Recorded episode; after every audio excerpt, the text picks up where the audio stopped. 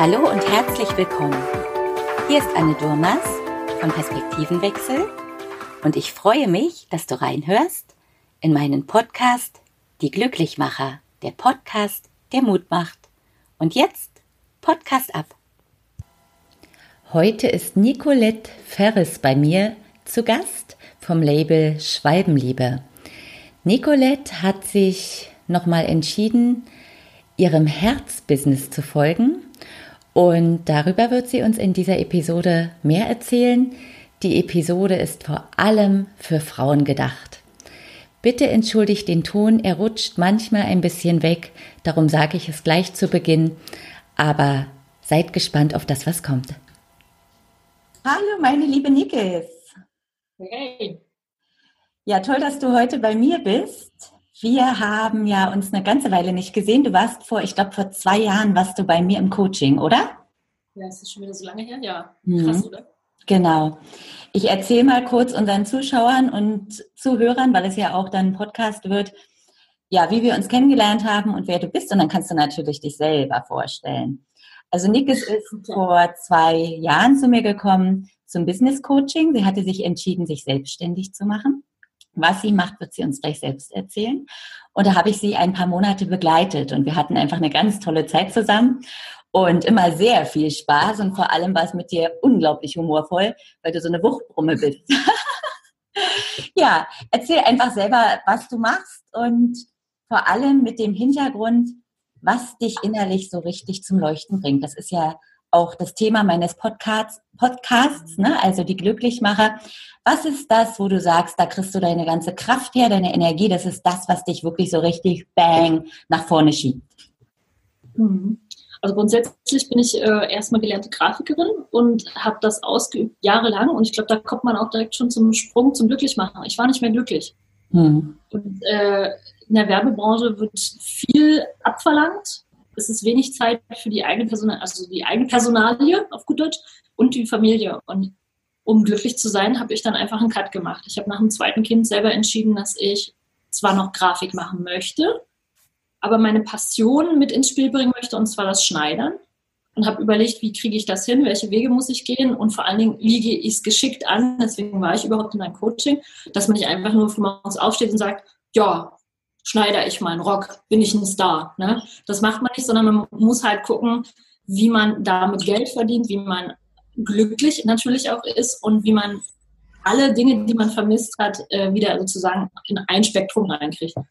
Ja, und inzwischen ist es so, dass ich Grafik tatsächlich noch mache, aber nur noch für Kunden, auf die ich Lust habe. Das heißt, ich bin sehr glücklich damit. Es hat sich gelohnt, diesen Break zu dieser harten Werbewelt äh, zu machen und bin Schnittherstellerin. Das heißt, ich entwickle Mode, mache die Anleitungen dazu für jeden da draußen, ähm, natürlich mit dem grafischen Hintergrund und bin inzwischen sogar Schnittaktress. Bedeutet, alles, was man an Mode trägt, hat ja eine gewisse Größe, ein paar Einheiten und die werden mathematisch berechnet. Das kann man nicht, also man kann es nicht unbedingt mit einem Zentimeter hier, einem Zentimeter da bemessen, sondern man muss wirklich mathematische Formeln machen. Und das mhm. ist ein eigener Beruf, das nennt sich tatsächlich Schnittaktress und das habe ich inzwischen. Und ich verbinde im Prinzip Schneider, Schnittaktress und Grafiker, mache ein Endprodukt und der Kunde kann mit meiner Hilfe und meinen Anleitungen online, die kann man sich natürlich online runterladen, ja, selber schneidern und glücklich sein. Ne? Und ich fahre damit, würde ich sagen, entspannter, viel, viel glücklicher. Mhm. Ich habe viel Zeit und das ist der Status quo. Das ist das, was ich im Moment am liebsten mache und damit ich auch tatsächlich mein Geld verdiene. Mhm. Ja. Und worauf hast du dich spezialisiert? Gibt es irgendwelche Schnitte oder irgendwelche Themen, wo du sagst, das ist so, da brennt dein Herz? Also ich weiß es ja, aber das kannst du ja mal, das kannst du ja mal unseren Zuhörern erzählen. Mein Herz brennt für die 50er Jahre Mode. Ab und zu mal auch mit einem kleinen Hint äh, in die 40er, weil die sind auch sehr charmant und sehr weiblich aber noch sehr kriegslastig, deswegen ist nicht alles wunderschön in den 40ern.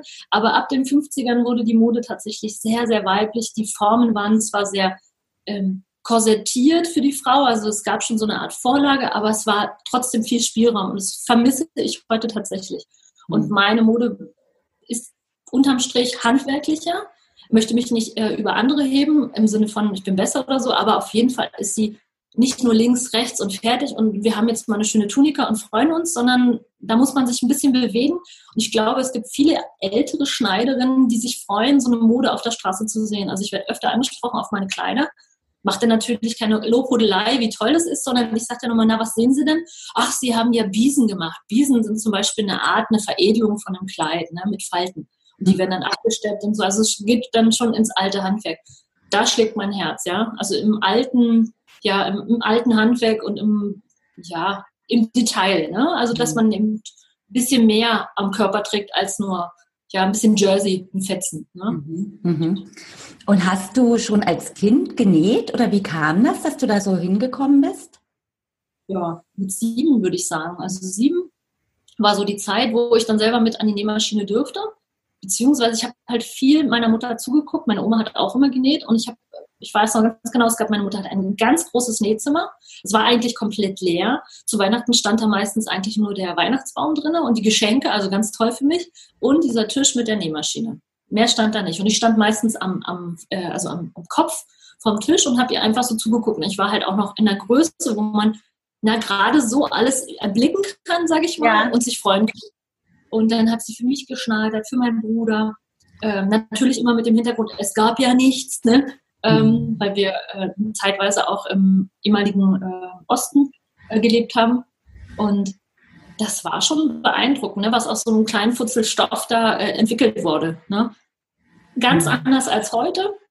Und lustigerweise, meine Mutter hat das Schneidern oder das Nähen an sich wieder verloren über die Jahre durch die mhm. Arbeit. Man hat viel gearbeitet, man hat keine Zeit dafür und hat sich, als sie gemerkt hat, dass ich so beruflich drinne bin, total zurückbesonnen. Und jetzt näht die wie eine Meisterin und hm. zeigt mir ständig in unserem Familienstream halt ne, Bilder, zack, zack, das habe ich genäht, das habe ich genäht.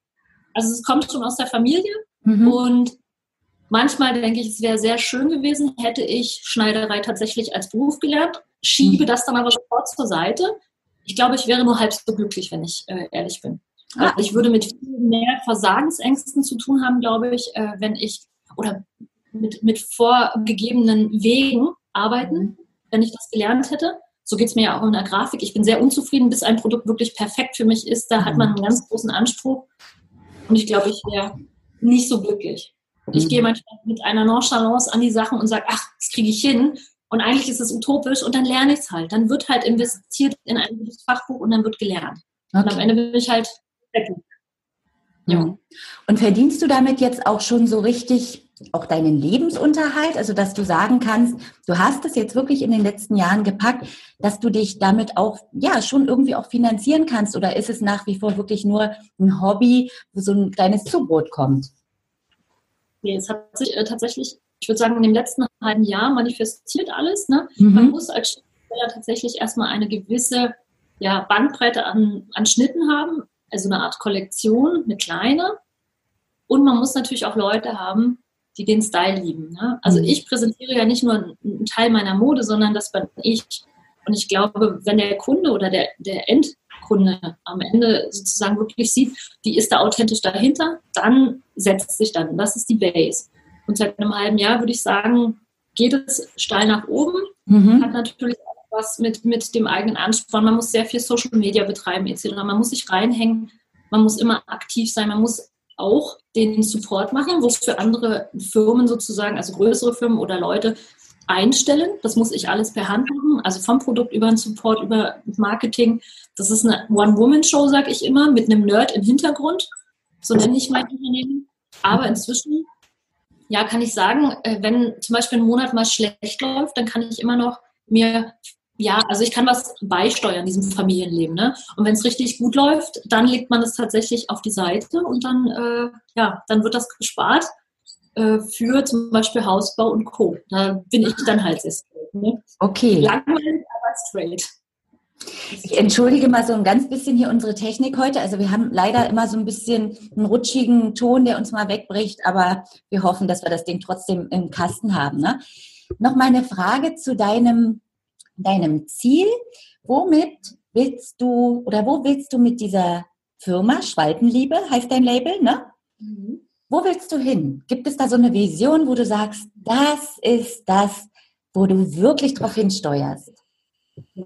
Ich hätte, also tatsächlich hätte ich gerne einen eigenen Laden. Aha. Eventuell auch zwei, einen in Island und einen hier, in meiner großen, äh, meine große Liebe. Aber hauptsächlich da, wo ich natürlich im Moment lebe, also in Potsdam, ich hätte gerne einen eigenen Laden, wo man reinkommt und wo man sofort das Gefühl hat, man ist nicht im verstaubten 50er-Jahre-Look oder so, sondern ja. es ist sehr modern gehalten, was ich mache. Und so würde dieser Laden auch sein. Und ich würde gerne, dass die Leute kommen, in die Nähschule kommen, sich inspirieren lassen und tatsächlich auch danach sagen, wow, das ist so ein entspanntes Hobby. Das kann ja nicht für jeden ein Job sein, das ist schon klar. Aber ich tue mir Gutes und ich möchte, dass die Leute wegkommen von diesem, ja, billig Klamotten kaufen, nach einem Dreivierteljahr traurig sein, dass die Lieblingshose, die jetzt gerade erst ganz frisch gekauft wurde, halt so günstig produziert ist äh, und vor allen Dingen auch nicht ordentlich produziert, also wenn man an Bangladesch etc. denkt, ähm, dass sie sagen, nee, das mache ich mir jetzt alles selber. Es hält besser, ich habe ein besseres Gefühl, ich weiß die Sachen viel mehr zu schätzen und ich brauche nicht 500 äh, T-Shirts. Ich brauche mhm. vielleicht 20 und das ist auch schon viel für manche Menschen. Ähm, aber die sitzen, es ist alles auf mich persönlich abgestimmt, es ist passt. Ich, jeder Mensch hat ja einen anderen Körper. Ja. Ähm, und es sieht toll aus und ich fühle mich weiblicher. Ne? Also viele kommen zu mir und haben auch eine ganz verrückte Vorstellung von ihrem Körper. Ja, ich kaufe sonst immer eine 38. Und dann denke ich mir so, nee, leider. nee, leider Das ist leider nicht so. Aber es sind auch nur Zahlen. Da könnte auch Pinguin oder Känguru stehen. Bei der Größe ist es Hauptsache, du hast die Möglichkeiten, es anzupassen.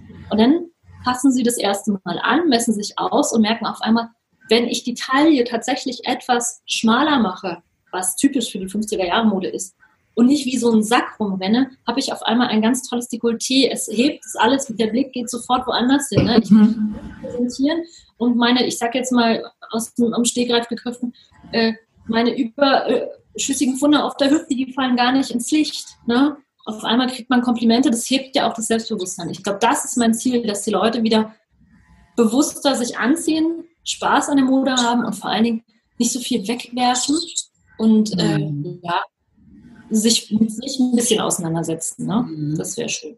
Toll. Also ich kann ja diese Mode total gut für mich auch so nachvollziehen. Ne? Und ich werde dich jetzt wirklich bald mal kontaktieren, dass du mir ein schönes Kleid machst. Ich kriege gerade richtig Lust, weil ich ja auch mich sehr gerne so weiblich anziehe. Ja, für mich passt das total. Also wir müssen uns jetzt mal außerhalb der ganzen Online-Szene treffen und dann darfst du mal Maß nehmen und mir was Schönes schneidern. Ich freue mich. Du bist ja auch sehr groß. Wie bitte? Du bist ja auch sehr groß. Also du bist ja auch keine Person, die sozusagen in den Laden geht und es passt alles sofort. Bei dir müsste man ja auch diese, diese, weiß ich nicht, 10 Zentimeter muss man halt mit draufrechnen, ne? Und dann Ach, so groß bin ich gar nicht, Nike. Das ist 1,73. Dann hast du mich größer in Erinnerung. Mm -mm. Eigentlich, eigentlich Norm. ja, das finde ich immer sehr groß. Naja, schlank und groß, ne? Das habe ich mir, ähm, wahrscheinlich, weil ich so klein bin. Hm. Nee, aber man muss man kann viel an, an, anpassen halt, ne? Das ist das Schöne bei eigener ja. Mode. Ja. Also dein Label heißt Schweidenliebe, du hast einen Online-Shop und ja. hauptsächlich sprichst du Frauen an, das muss man schon mal sagen, ne? Deine ja. Zielgruppe sind Frauen. Die will ich möglich machen, ja, tatsächlich. Ja, ja, ja genau. Also das, was ich empfinde, will ich außen tragen, ja. Ja, schön. Also ein toller Glücklichmacher. Du hast also wirklich dein Hobby zu deinem Beruf gemacht und bist voll auf deinem Weg. Das spürt man, das fühlt man, du das aus und das ist einfach toll. Ich freue mich ganz, ganz doll, dass wir wieder Kontakt haben und dass du dich heute hier bereit erklärt hast, dabei zu sein und wünsche dir jetzt einen fantastischen Sommer und ja. komm bald bei mir vorbei. Ja? Das waren wieder die Glücklichmacher, heute mit dem Label Schwalbenliebe. Wenn ihr mehr über dieses erfahren wollt, schaut in den Shownotes, da verlinke ich die Seite von Nicolette Ferres. Wenn ihr Interesse habt, in eurem Leben auch mehr an euren Lebensthemen zu arbeiten, euch besser zu fokussieren und zu schauen, was euch am Herzen liegt, dann besucht meinen Minikurs Focus Your Life. Den Link, den findet ihr auch hier. Bis nächste Woche, eure Anne.